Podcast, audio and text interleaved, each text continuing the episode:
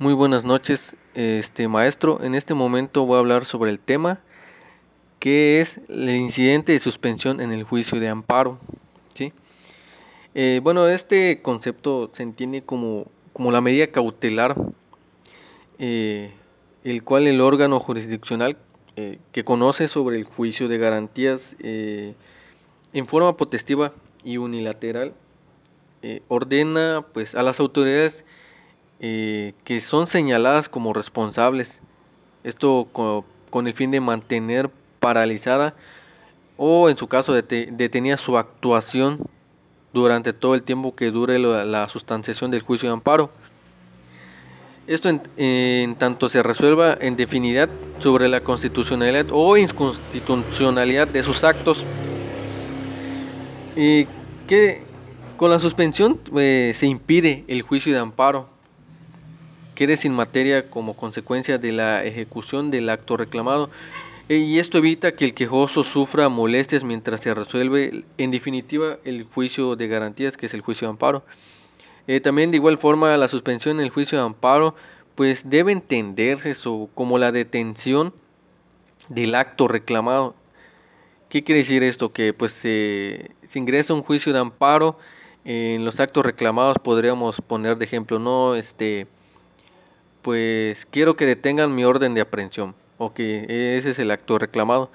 Pero pues el, eh, la instancia que lleva ese juicio, el juez, pues va a analizar ciertos aspectos, ciertos puntos y de ello va a depender si le autorizan lo que es el juicio de amparo. Esto quiere decir que si eh, detienen eh, las ejecuciones de las de los de las entidades ejecutoras pero si el juez ve que sus actos reclamados o el juicio o la demanda de que el, que el quejoso presentó no tiene fundamento, no está bien motivado, obviamente va a ser la suspensión del juicio de amparo. O sea, quiere decir que los actos reclamados no van a surtir efectos. Eh, pues la suspensión del acto reclamado, mm, pues como bien mencionamos es la medida cautelar que el juez que es tramitada ante el juez de amparo. Esto en el caso del amparo indirecto o en su caso ante la autoridad responsable en el caso pues del juicio de amparo directo. Esto esta se dirige hacia dos genéricos y, y vinculados propósitos. Uno, mantener subsistente la materia del proceso de amparo en aras de pronunciar una eventual sentencia. Eh, evitando la, a la par daños de imposible o difícil reparación que afecten pues el interés jurídico o legítimo pues del quejoso, el que presentó lo que es eh, los actos reclamados, ¿sí?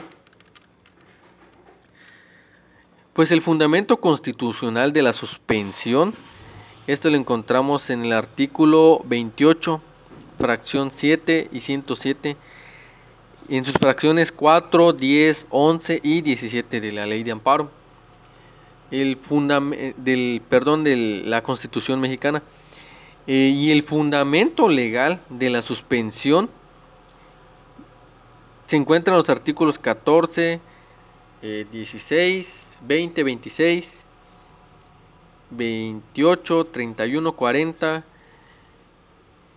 110, 115, 125 y 158. ¿sí?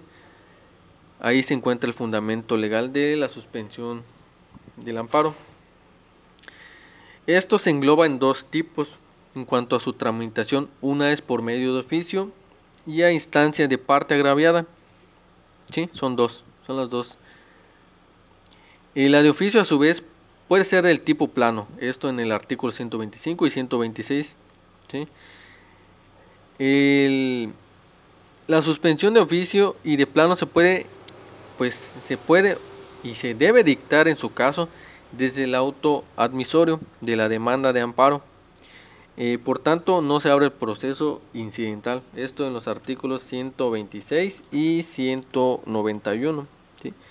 Eh, dada su vinculación con los actos proscritos en el Ordinal 22 Constitucional, la suspensión de plano debe otorgarse aun y cuando la demanda no sea admitida.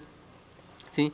pero si se, si se sujeta a prevención a efecto de que el quejoso subsane la irregularidad respectiva.